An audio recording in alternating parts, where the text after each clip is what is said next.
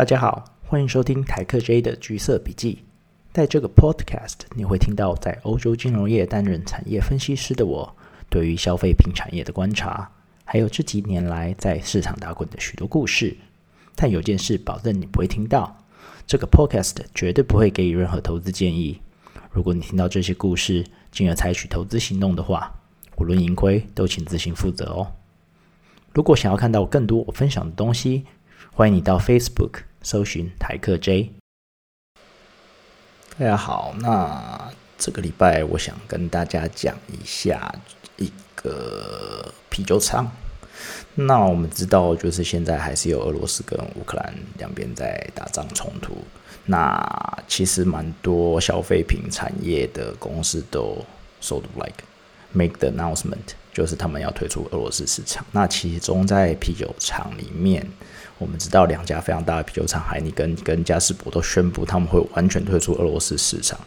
那特别是嘉士伯哈，就是 Korsberg，因为俄罗斯其实占了它大概百分之十的营收跟百分之六的营业利润。对，对他们来说，这应该不是个太简单的决定。那其实，在二零一四年克里米亚战争的时候，加士伯这个啤酒厂都算备受关注。那为什么会这样？是因为当时在二零一四年的时候，俄罗斯其实占了加士伯百分之三十的营业利润。那百分之三十营业利润都来自俄罗斯，所以当时克里米亚战争的时候，其实投资人大家都非常非常紧张哦，因为想想看，你有三分之一的。呃，利润都是在那个战战争的区域嘛，所以大家会紧张是可想而知的。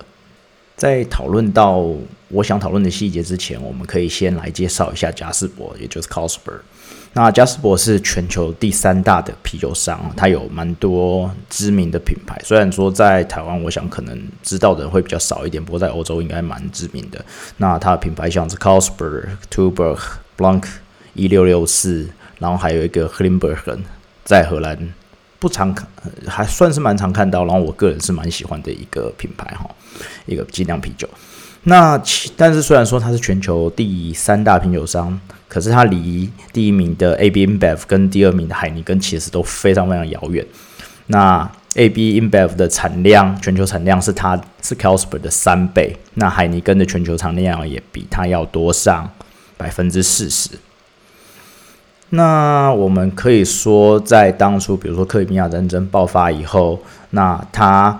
remote 三，我们就是说它是一个 remote number three 的市场地位，加上它的市场的 footprint 其实没有太好，因为它主要的最大的市场可能是西欧，然后还有俄罗斯。那俄罗斯我们当时都知道克里米亚战争。的缘故，那西欧其实它缺乏了成长性，因为它毕竟是一个比较成熟的市场，所以大家都会觉得它其实会，呃，前景有一点蛮危危险，就是没有什么太好的前景。但没想到，在他害了一个新的荷兰籍的 CEO s e s t Hart，那这个 s e s t Hart 他之前其实是 Friesland Campina 的 CEO，就是菲斯兰牛奶。如果你在荷兰，大家就知道 FRISE Campina 是一个非常有名的乳品公司哈。那他从那个公司被害而来当嘉士伯的 CEO 之后，在最近这几年来，其实他非常成功的转型哦，在股价的表现上非常的亮眼。那当然这也是成功转型的原因。这五年来，它涨了二十五 percent，虽然可能听起来没有太高，但是跟它的同业比起来，比如说像 AB InBev 跟海尼根，那 AB InBev 这五年其实。股价非常的糟糕哈，它是负了四十六 percent，那海尼根仅仅涨了七 percent，所以我们就可以知道嘉士伯其实在这几年来表现是非常的好。那这个新的 CEO Zest Hart 上任以后，他在二零一六年发表了一个新的策略，他们叫 Sell Twenty Twenty Two。那这个策略其实就是他能嘉士伯能够转型最重要的。呃，怎么讲？原因之一，因为它它这个新的策略非常的有，算是非常的 touch the point。那我们可以接下来看看这个策略主要有什么内容。那第一个其实蛮简单的，就是专注在啤酒，所以他们不会像有些人认为，呃，啤酒商应该要多角化经营，就是要看一下别的呃品相。因为他们的 argument，他们论点是说，啤酒其实还是一个很赚钱的 category 哦，那它的消费者渗透率其实还是很高，所以变成说，其实消费者还是愿意买啤酒，还是呃还是愿意付钱掏钱去买啤酒，而且它的成长其实是持续的成长性，虽然说最近几年来。有很多的人会说，哦，可能已经被所谓的 cocktail，就是鸡尾酒文化，或者是其他品相，比如说像美国近来又很流行那种 sales，就是呃有点像气泡水、气泡酒的那种品相被吃，把啤酒的成长吃掉。但其实它还是在成长的，只是它成长的情况，呃，成长的领域不太一样，变成说它成长的主要是在嗯。Innovation 跟 premiumization 这部分，那 innovation 大家都知道是创新嘛，所以啤酒会有一些些创新。其实，呃，你说可能传统的啤酒，呃，创新的可能有限，但是比如说像有一些 by product 就不是不不太像是啤酒，比如说像是我们所谓的 soda，然后或者。是像比如说我们刚刚讲的 sazer，其实都可以算是啤酒创新的部分，因为它毕竟跟啤酒还是蛮像的哦。那还有另外一个是 premiumization，那其实这个才是最重要的，因为所谓 premiumization 就是消费者愿意往上消费，就比比如说我我原本可能我只喝。比如说在台湾，我只能喝台啤好了，那可能我就会想说，那我就要喝好一点啤酒，我就愿意往上付钱，就是跑到更上一个价格区间的呃消费消费品哈。所以啤酒也是这样子，所以我们可以看到大大家可能会喝少一点啤酒，但是他们会愿意喝好一点的啤酒。那这点来讲，对于啤酒的成长是非常非常重要的哦。那为什么嘉士伯会想要持续专注在啤酒？那主要原因其实是他们的市场呃定位非常的好。虽然说它在 global 就是全球来看，它是一个 remote number three，但是其实在加斯伯它有营运的市场中，它有很多其实它是在市场前两名的，所以它的市占率是前两名的。比如说像是北欧啊、法国，还有俄罗斯，还有中国大陆的内陆的西部的部分。那所以对他们来讲，其实他们会有在这些市场上会有相对的战略优势。那这也是为什么他们会觉得说，其实他们会蛮有机会在还是在啤酒这一项啊这个品项里面持续的继续成长。那讲到俄罗斯，我就想讲一个蛮有趣的事情，就是之前前几年的时候，俄罗斯颁布了一个禁令，就是他们不再呃允许酒厂用保特瓶装啤酒。没错，就是宝特瓶装啤酒，就我们大概一般人很难想象。我当初听到也会觉得很不可思议，就是之前在俄罗斯，他们卖啤酒其实像我们卖可乐一样，用宝特瓶装哦。你可能有一公升、两公升的宝特瓶装啤酒在超市卖。那这点，我想大家可能就会知道为什么俄罗斯人就是会喝这么多酒，就是可能天气很冷吧，就是应该要喝多一点才有办法哈。所以我觉得这一点是非常好。有趣的，那要怎么样？嗯，持续在啤酒这个品相，然后还能够继续成长呢？那他们两个找，他们找到了两个最重要的，怎么讲？Action point 就是最主要的行动。那第一个是他们要强化主要的品牌。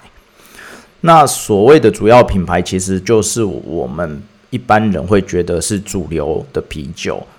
那就消费者来讲，其实主流啤酒的消费是减少的，也就是我们所谓的 mainstream 哦。所以，我们刚刚讲的消费者，其实对于一般市面上可能就是，比如说像台湾的台啤这种主流的啤酒，它的消费是降低的，特别是在一些比较成熟的市场，特别是西欧哈。但嘉士伯大部分的营业额都来自于这些品牌，所以他们必须要更呃 focus，要怎么样来。更好的 manage 这些品牌，那第一件事情，他们就做的就是简化品牌嘛。那你你们就知道，如果你有太多太多的品牌在你的公司下旗下有太多太多品牌的话，其实你可能没有办法，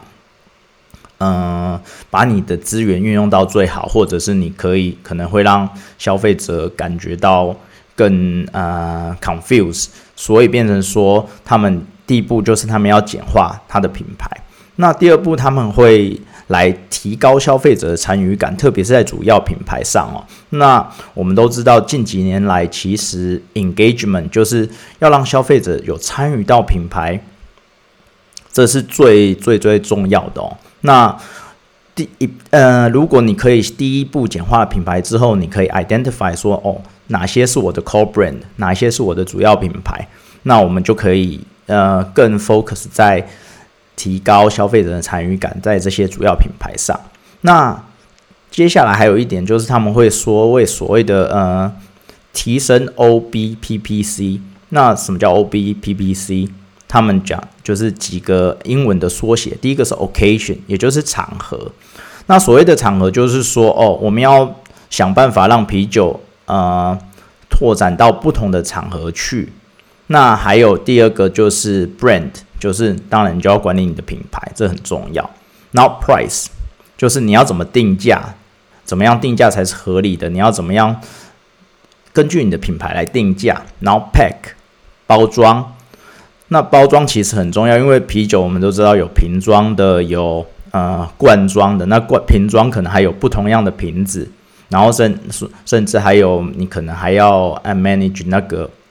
不同的 bar，可能有不同的需求，所以这个蛮复杂的。还有 channel 就是你的通路，比如说通路最主要的可能就是超市或者是我们所谓的杂货店，像这里有的 night shop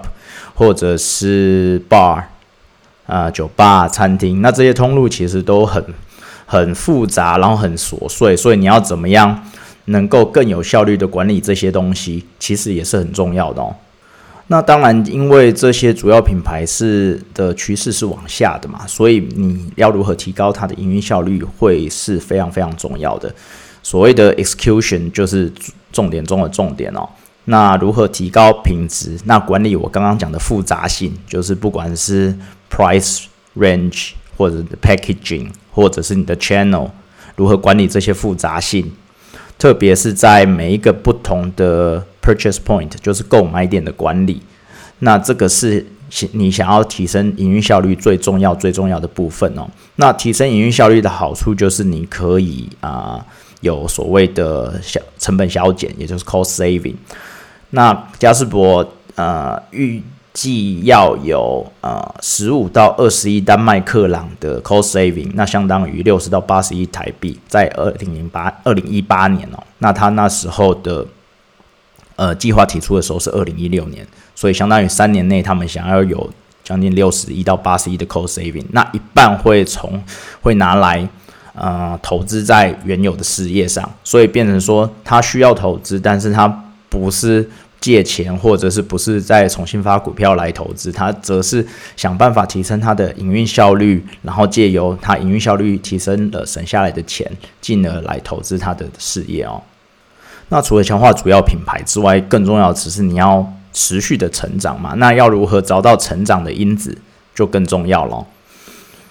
所以他们嘉士伯会开始更着重成长的品相。那他们有啊所啊所谓 identify 一些成长的品相。第一个是最近这几年真的很红的精酿跟特殊的啤酒。那我们知道精酿啤酒跟特殊啤酒，它的成长率其实要比普通的啤酒要高百分之十五 percent，而且它在啊欧洲的市占率很高，特别高。毛利也比一般的啤酒要好。那还有另外一个，就是你的精酿啤酒跟特殊啤酒，其实更容易跟消费者呃产生连结，或者是你可以怎么讲，tell 一个 better story。比如说，我个人蛮喜欢的他们的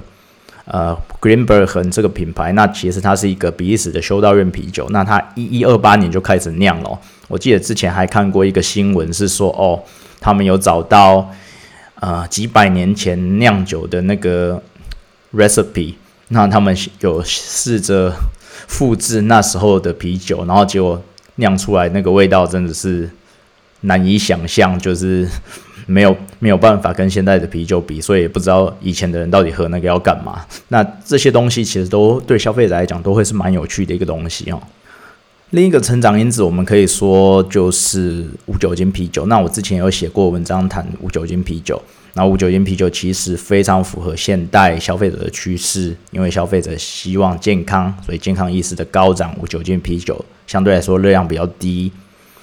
然后它还有一个高成长率，它比普通饮料的品相要高，成长率要高了三倍。那而且还有最重要的一点是它毛利更高，因为其实无酒精的啤酒它是不需要缴我们所谓的酒税的，因为它是普通的饮料，它没有不含它含的不含酒精或者是含非常非常低量的酒精，所以他们不会被当做是酒来课税，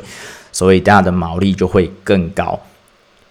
而且还有一个很重要的，就是无酒精啤酒其实是可以打入更多市场跟 occasion 的所谓的场合的。比如说，你今天去一个 party，那你要开车，那你可能没有办法喝酒，但是无酒精啤酒可能就会是你一个不错的替代品，或者是嗯，现在可甚至有一些我看到有欧美有一些。呃，健身房就是会说，哦，你上上完飞轮，他们就会说，哦，我们可以边喝无酒精啤酒一边上飞轮什么之类的。甚至在 business meeting 的时候，因为我们都知道上班时间其实喝酒是不太好的事情嘛。但是你如果在 business meeting 的时候，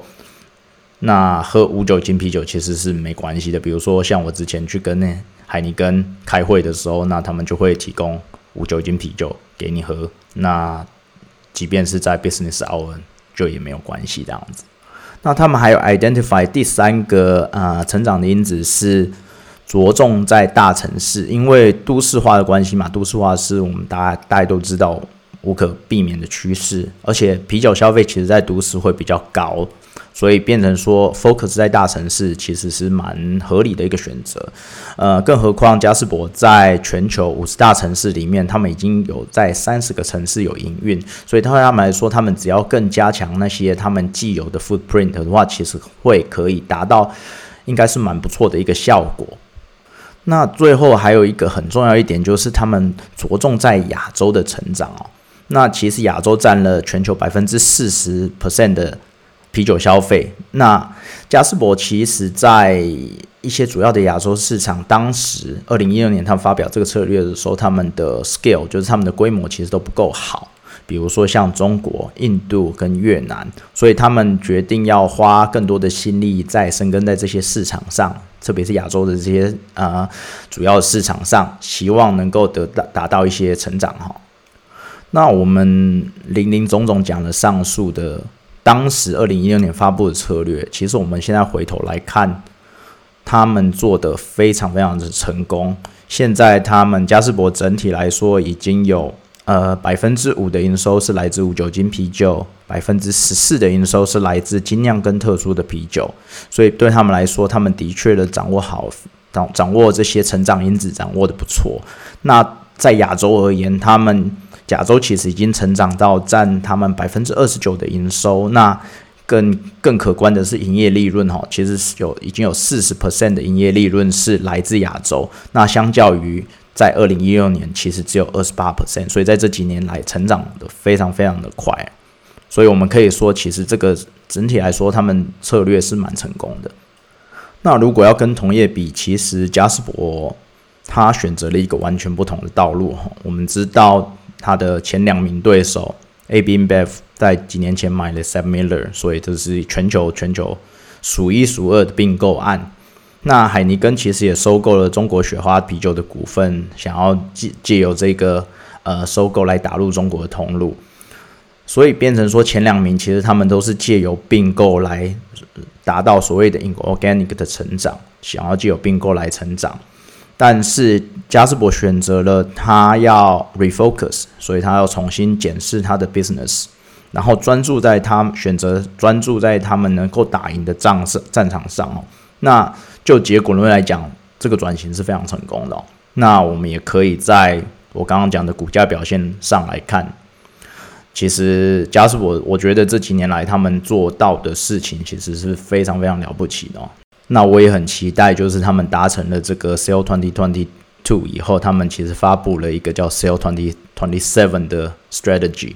那我蛮期待他们接下来的表现的。好，我们今天大概就讲到这边。那如果你有任何的意见或者是有什么问题的话，也都会欢迎你留言或者是私讯我，我都很乐意讨论，跟大家啊一起交流。今天就到这边，那我们下次见喽。